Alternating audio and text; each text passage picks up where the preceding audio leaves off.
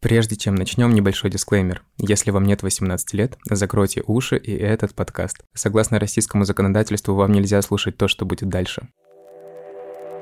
Привет, меня зовут Сергей, и это мой первый подкаст. Он называется так же, как небольшой сибирский город, в котором я родился и вырос, Радужный. И факт обо мне, который прямо влияет на то, что вы услышите в выпуске, я гей, да, из Радужного Сергей. Этот подкаст мой рассказ о том, как живут ЛГБТК плюс люди в регионах, об осознании, общественных стандартах, нормах и давлении, отношениях с религией и принятии. Каждый выпуск — это определенная веха на моем пути принятия своей сексуальной ориентации. Я расскажу, как прошел через травлю в школе, как ходил в церковь, чтобы вымолить свою гомосексуальность сексуальность, как пробовал встречаться с девушкой и как в итоге понял, что бороться на самом-то деле не с чем. А первый выпуск будет таким базовым, как будто ответ на вопрос, а когда ты понял, что ты гей? Как вообще формируется сексуальная ориентация? Честно говоря, ребят, я сам не знаю. Давайте разбираться. Когда меня спрашивают и спрашивали, когда я впервые понял, что я гей, я, если честно, не находился, как ответить на этот вопрос, потому что у меня не было какого-то момента, типа вот 30 декабря, кажется, я гей. То есть это было всегда, это по-другому просто не было. Когда уже я сейчас там в осознанном возрасте вспоминал свое детство, я помню детский сад, я помню, как мы лежим как будто бы в тихий час, я лежу на кровати, и с меня срывают одеяло два парня, ну, два мальчика, в смысле, они по бокам спали и сдирали с меня одеяло. И у меня было такое очень такое детское возбуждение от того, что на меня обращают внимание мальчики. И я помню, что мне было очень приятно, но при этом в какой-то момент я увидел взгляд э, девочки, двухъярусные были кровати, и она лежала наверху. И я увидел, как она на это смотрит, и мне стало очень стыдно, потому что это как-то неправильно. Я с детского сада общался только с девочками. У меня не было друзей мальчиков, мне было интересно с девочками, и мама мне несколько раз рассказывала историю, как я вернулся из детского сада весь в слезах. Вернулся я весь в слезах, когда мама спросила, почему, я сказал, что воспитательница запретила мне играть с девочками и сказала мне играть с мальчиками. И я тогда, как мама говорит, весь день просидел на лавочке и ни с кем не играл. Я так горжусь, господи, собой, что я не пошел на поводу этих воспитательниц, и просто раз вы мне запрещаете это, я бы устрою вам сидячий бойкот. Жалуюсь, что это там где-то осталось. Вся моя сила и уверенность, она потом как-то подрастерялась к подростковому возрасту, ну ладно. Начиная делать этот подкаст, я не знал четкого ответа на вопрос, как формируется сексуальная ориентация. Я понимал, что со мной это было всегда, но почему меня привлекают парни, а мои его гетеросексуального друга девушки не знал. С этим вопросом я пришел к кандидатке психологических наук, доцентке факультета психологии МГУ Наталье Малышевой. Да, вопрос вообще про формирование сексуальности и сексуальной ориентации, наверное, один из таких классических и базовых для исследований, ну не только в психологии, но в психологии давно строят разные концепции, проводят исследования, но да, наверное, коротким ответом будет э, мало что понятно, все сложно, точнее, наверное, даже вот правильным ответом будет все сложно. В современном современных исследованиях мы сейчас э, движемся в сторону, во-первых, от термина сексуальная ориентация к терминам сексуальности, то есть используем множественное число, чтобы подчеркнуть, что их много, э, и они очень разные. И сексуальности здесь больше про переживания, про какой-то свой опыт, про образ жизни, наверное, а не только про секс как таковой, как некоторую практику. Вот. И мне кажется, что это важный сдвиг вот в этом вопросе про то, как формируется э, сексуальность, да, потому что она формируется через множество факторов факторов. Почему от сексуальных ориентаций мы отступаем, да, потому что тоже сексуальная ориентация как некоторое, ну, удобное для исследователей скорее обобщение, потому что если так задуматься, то гетеросексуальные люди не выбирают всех людей противоположного пола. Гомосексуальные люди не выбирают всех людей своего пола, да, то есть поэтому здесь э, скорее у нас есть избирательность какая-то, вот, и поэтому вот этот образ жизни, понимание себя, какие-то более индивидуальные вещи выступают на первый план. Соответственно, ну и вот сексуальности, они тогда складываются определенным образом в культурном контексте, то есть это сочетание социальных каких-то факторов и ситуативных в чем-то, как мы считываем, как мы интерпретируем наши желания, наши удовольствия, наши физические физические какие-то реакции, наши возможности, с кем мы как взаимодействуем. Ну и действительно вот сам ответ, то есть само переживание возбуждения, желания, фантазии, то есть это все разные аспекты, ну, собственно говоря, нашей сексуальности, они не очень понятно, как формируются. Не было такого, что я чувствовал, что я чем-то отличаюсь Этого парня зовут Алик. Он родился в Петербурге и, в отличие от меня, в детстве не задавался вопросом, почему не такой, как остальные. Его история могла бы стать примером быстрого и легкого принятия себя, но, несмотря на многомиллионный город, в котором он жил, не стало. То есть вот, да, все верно. То есть такого триггера не было. Я просто понимал, что вроде это интересно,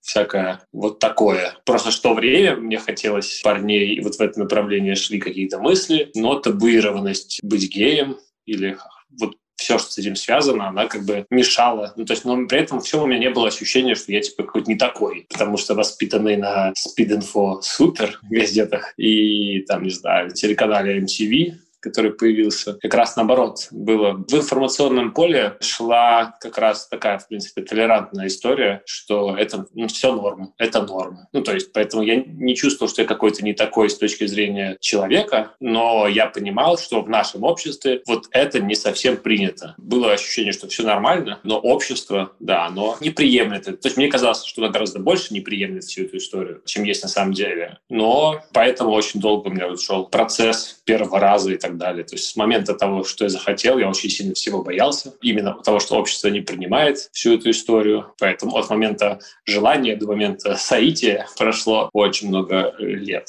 Отрицание сексуальности я сейчас не помню, у меня были автоматизмы показывать, что я не гей. Ну, то есть я мог смотреть на грудь или на задницу девушки, если смотрят на меня мои друзья. Я точно помню, что я загадывал желание на Новый год, чтобы у меня эти желания пропали. Вот я вот сейчас вспомнил, это, кстати, классно. Ну, то Новый год или когда свечку задавал на день рождения, что-то такое. Прям помню, что я типа загадывал, чтобы я начал хотеть женщин. Что-то такое формулировка была вот у меня. Причем она была не, чтобы я перестал хотеть парней, она была именно про то, чтобы я захотел женщин, видимо, на каком-то уровне.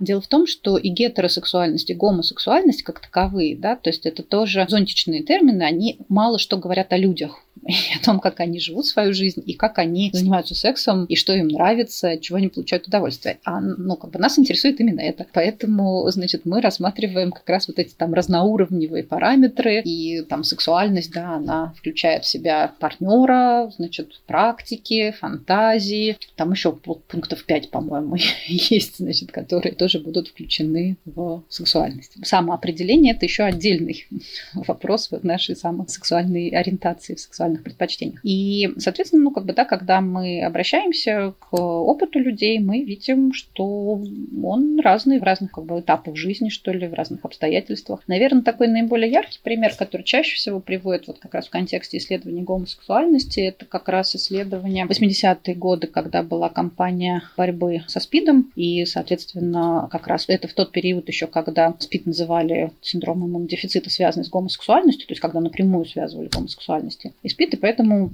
программы были направлены на гомосексуальных мужчин, но оказывались не очень эффективными, потому что обнаружилось, что большая группа мужчин не рассматривают себя как гомосексуалов, но имеют гомосексуальные контакты, да, и появился термин «мужчина, имеющий секс с мужчинами». То есть э, у них практики есть, а идентичности нету. И, соответственно, сами себя они мыслят гетеросексуальными, многие из них могут быть в браке и так далее, да, то есть в этом смысле, ну, как бы вот вопрос, меняется ли у них сексуальная ориентация в какие-то моменты, или это социальные факторы, которые на них влияют. Здесь зависит, наверное, ну, многое от интерпретации. Это нельзя назвать сменой ориентации, потому что в таком контексте получается, что ориентации нет, да, то есть на всякий случай, потому что я понимаю, что такие мои слова, да, можно использовать в рамках риторики про пропаганду и про изменения, но это так не работает, да, то есть это скорее, да, может быть, опять же, появляется готовность слышать себя, то есть я могу ощущать себя не гетеросексуальной, но мне от этого страшно и непонятно, как вообще это все происходит, поэтому я могу пытаться вписаться в какие-то гетеросексуальные сценарии, в том числе там романтические, сексуальные, для того, чтобы ну, там, исправить себя и наладить свою жизнь, например. Да? Но с течением жизни я могу понять, что да, я это могу, но удовольствие мне доставляет что-то еще, например. Да? И ну, как бы здесь вопрос, это поменялась сексуальная ориентация, она была всегда,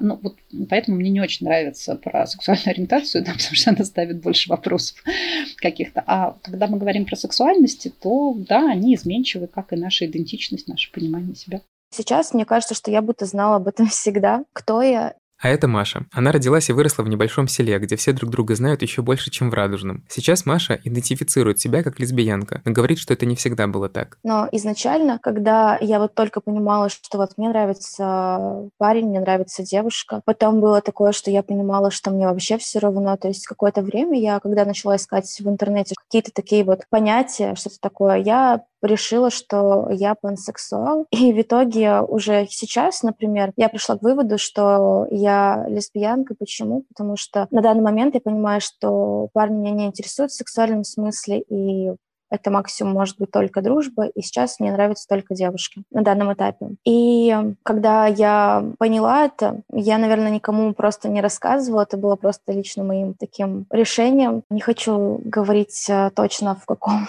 именно городе я сейчас живу. Вообще я родилась в очень маленьком селе. Именно поэтому тогда, когда я осознала, кто я, я знала, что я практически никому не могу об этом рассказать, потому что мало того, что люди там даже, возможно, не знают о таком, таком. А если и знают, то для них это что-то совсем дикое, такое плохое. Поэтому мне не с кем было об этом поговорить. И мне от этого было грустно. Было грустно, потому что я понимала, что не с кем поделиться о том, что я чувствую. И я думала, что, наверное, таких людей нет, поэтому мне тоже стоит об этом не думать, что это все странно. Но это было до того момента, пока я действительно не влюбилась в девушку. Тогда уже ты понимаешь, что тут уже нельзя как-то скрыть или нельзя как-то саму себя обмануть и так далее.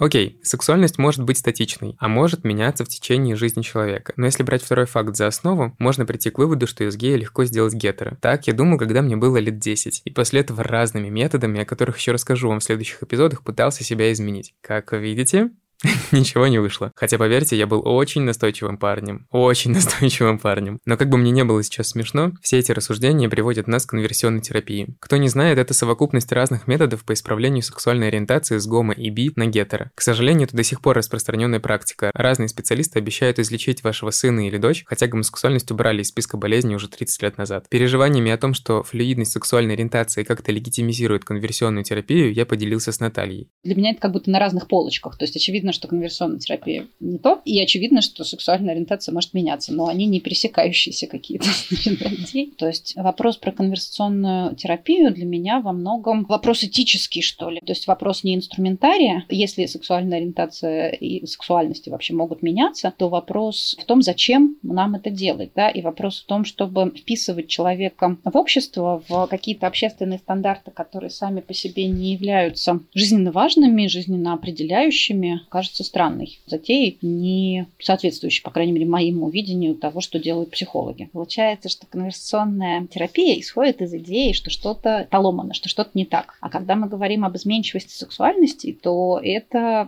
процесс э, нормальный, как бы, да, так у людей бывает.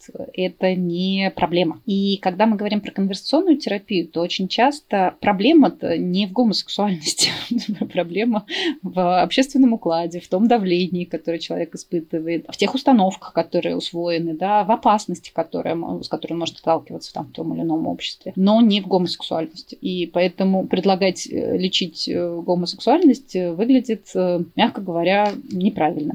Я не помню себя другим. Это все было вот там, в детском саду еще. При этом никакой информации, естественно, нигде не было. Я везде видел только гетеросексуальных людей. По телевизору, на пачках сока, везде только они. И понятно, что меня немножко бомбил еще только даже в детском саду. Мы не говорим о никакой сексуальности, то есть меня не привлекали мальчики как сексуальные объекты. Я просто уже начинал замечать, что я чем-то отличаюсь, что что-то не так. И потом это просто постепенно-постепенно усиливалось моим осознанием. Информация влияет, потому что сексуальность, как сексуальное поведение, как и пищевое поведение, очень сильно культурно модифицировано и культурно обусловлено. То, как мы едим и то, как мы занимаемся сексом, да, оно предписано определенными какими-то культурными практиками. И вот здесь дальше, собственно говоря, возникает вопрос о том, что называют пропагандой гетеросексуальности, да, или принудительной гетеросексуальности,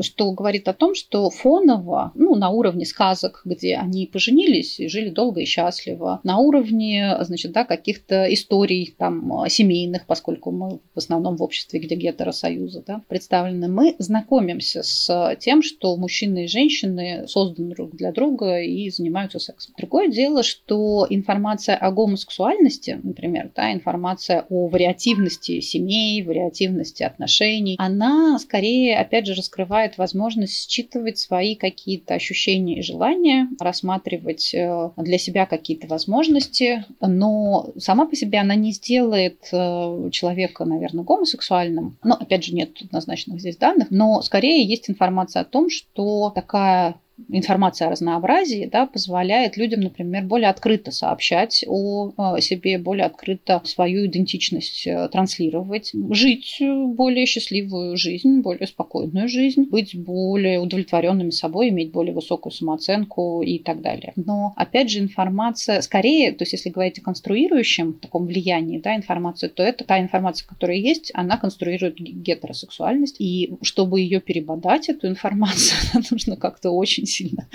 перестроить не только информацию, но и структуру общества, и это, от этого мы очень далеки.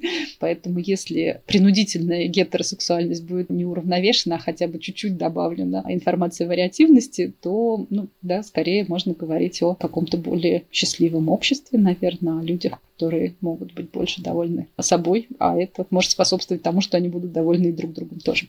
Я думаю, начать нужно с того момента, когда я вообще не задумывался о том, что я чем-то отличаюсь от других людей. Это Ярослав. Он родился в городе Гулькевича в Краснодарском крае. Правда, оттуда довольно быстро перебрался в еще более глухое село Успенское, и там прожил до 17 лет потому что я родился в 93-м году и вырос, соответственно, в 90-е, и это было время, когда была такая специфическая интересная культура, в том числе были почему-то жутко модными фильмы про гладиаторов. Не знаю, куда они все делись, но вот это, значит, первые такие ласточки моей гомосексуальности. Я не знал этого слова, я просто смотрел на вот этих вот э, красивых подкачанных мужиков всех в масле и полуголых, естественно, и просто хотел, значит, с ними как-то взаимодействовать. Мне 4 года. Я ничего не знаю ни про секс, э, ни про... вообще ни про что, и мне просто хочется вот что-то делать с этим телом. Я не знаю, что именно. Я даже не могу вспомнить момента или времени, когда мне стало понятно, что все вот это вот, весь этот комплекс, это ровно то, что другие люди испытывают к девушкам. Меня, конечно, напрягало, что быть э, голубым — это плохо, но меня напрягал тот момент, что плохо не бытие голубым как таковым, а плохо не быть как все. И вот эта вот невозможность быть как все, она вот выражалась в том, что я пытался всех зачем-то убедить, что влюблен в девочку-отличницу из нашего класса. Я думал, вот мысленные какие-то выстраивал конструкции, каким именно образом во мне, значит, э, существует тяга к мужчинам, и где же там зарыта эта тяга к женщинам. Все это было исключительно такой внутренней работой, которую не с кем было и обсудить-то. И при этом я постоянно пытался себя вот прям загипнотизировать тем, что вот у меня будет все как у людей, это все пройдет. Где-то внутри меня есть, э, значит,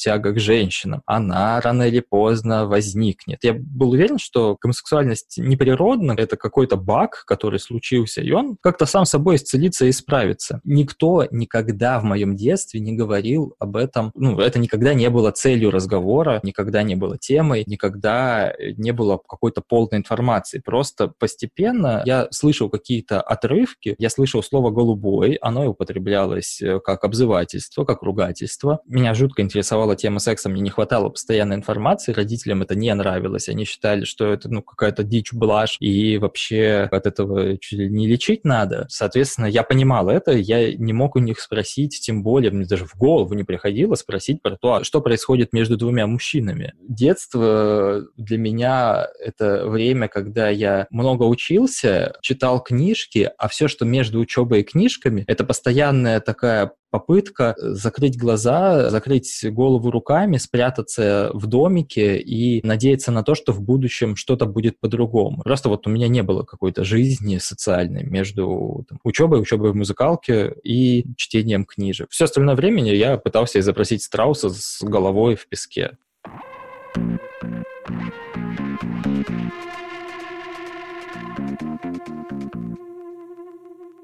Ярослав думал, что его гомосексуальность — это баг или какая-то ошибка, потому что ровно это транслирует общество, в котором он жил. Ну и на самом деле живет и сейчас. Вокруг мы видим только гетеросексуальные пары. В кино, на пачках сока, в рекламе, где угодно. А когда человек понимает, что он другой, общество через эти картинки прямо ему говорит, что тебе, человек, в этом обществе места нет. Поэтому для ЛГБТК+, так важна репрезентативность. Например, чтобы на больших экранах во всех кинотеатрах страны показывали фильм, в котором пара геев изображена не странными карикатурными персонажами, а простыми людьми с обычной жизнью. Но любой такой фильм или даже пост в соцсети рождает бурную реакцию в обществе, естественно, негативную. Об этом я поговорил с Натальей. Мне кажется, что тот напор, с которым ЛГБТКИА персоны отстаивают свои права, связан с тем давлением, с которым они сталкиваются. Если это давление будет меньше, то ну, идеи прямо продвижения только значит, не гетеросексуальности и запрет на гетеросексуальность вроде в повестке нигде не озвучивается. Скорее вся повестка именно про разнообразие и возможность жить свою жизнь так, чтобы чувствовать себя в безопасности. И если такая возможность будет у не гетеросексуальных людей, очевидно, она сохранится хранится и у гетеросексуальных людей. Собственно, вопрос, опять же, почему так задается? Вопрос, он задается из логики репродуктивных, э, соответственно, процессов, и предполагается, что люди могут вымереть. Мы сильно далеки от этого. В современной России есть множество лесбийских пар, которые имеют детей. Вот известно, что и гомосексуальные мужчины да, могут, семьи да, могут иметь э, детей. Поэтому само по себе это, ну, сексуальная ориентация не является препятствием для репродуктивности, скорее ограничения социальные накладываются. И, наконец, э, самое, мне кажется, важное, эти страхи базируются, опять же, на идее ненормальности.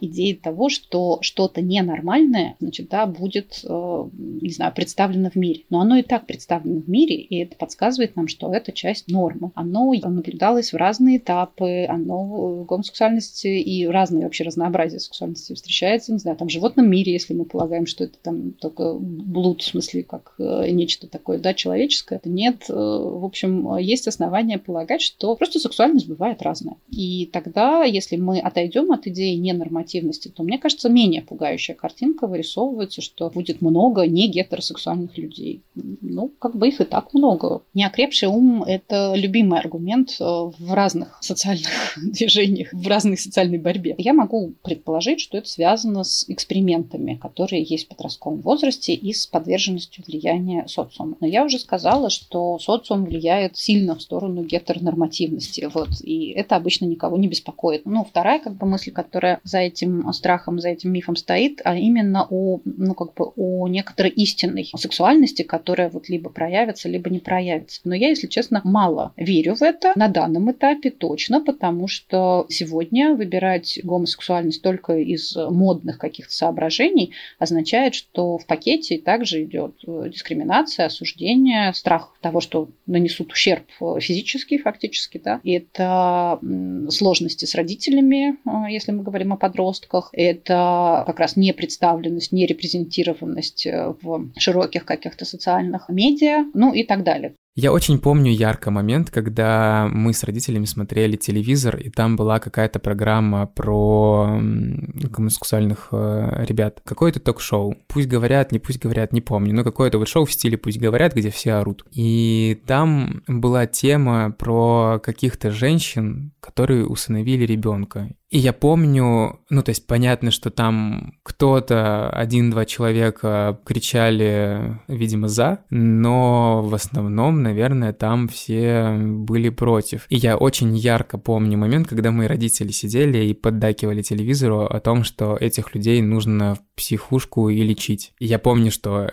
я в этот момент уже понимал, что я из этого лагеря. Мне было очень страшно. Ну, то есть страшно от того, что я понимал, у меня не было ощущения того, что таких людей нет, то есть я понимал, что они есть, раз о них по телевизору говорят плохо, но их явно нет рядом, их явно нет в городе, где я живу, их явно нет поблизости, хрен знает, как их найти, и надо ли вообще искать, и если про них так все говорят плохо, включая моих родителей, то это точно нужно из себя искоренить, убрать, точно нельзя быть таким. Я помню момент, а, который был не связан с а, телевизором, когда мы были в классе третьем, наверное, наверное. Мне было лет 9. Мы сидели на площади городской с девочками и слушали, не слушали, а в смысле у кого-то из них была в руках кассета тату.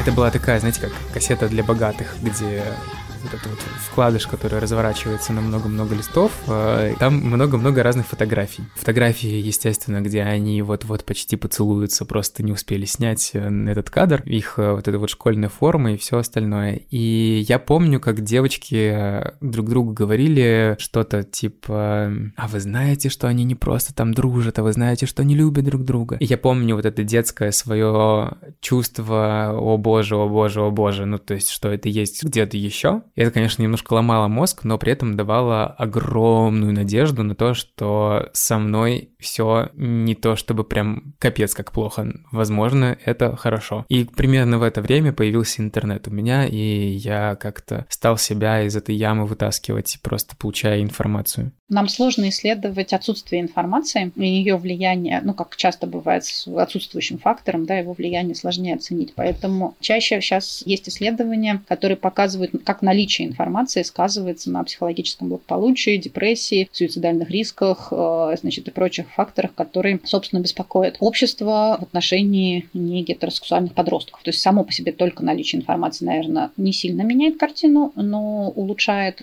но наличие социальной поддержки, сети сети поддержки, установки в обществе а, на нормальность этого самого разнообразия, да, скорее способствуют а, большему психологическому благополучию, более высокой самооценке, снижают суицидальные риски. Обсуждается, что вообще подростки в целом переживают, проживают период э, разрыва с родителями, потому что для них сверстники да, оказываются более значимыми, и мнение родителей как бы да, перестают играть роль, они от них дистанцируются, скрывают что-то, то есть выстраивают свою жизнь. Это делают и гетеро, и гомосексуальные подростки, то есть это скорее особенность подросткового возраста возраста. Но вот есть отличие в том, что гетеросексуальные подростки там спустя 5-6 лет, они восстанавливают отношения с родителями, и родители знают об их жизни, включены в нее, ну, в той или иной степени, да, то есть это чаще наблюдается, чем у гомосексуальных подростков, у которых этот разрыв обычно сохраняется, и часто как раз они, ну, и более взрослые гомосексуальные люди сообщают, как бы, да, о том, что родители не знают ничего об их жизни, они не готовы, и сами родители, и, значит, да, вот эти уже молодые взрослые тоже не видят возможности возможности для контакта, и это лишает их эм, той поддержки, которая есть. В этом смысле предоставление информации о разнообразии, возможно, могло бы помогать и родителям тоже в том, чтобы поддерживать контакт с детьми.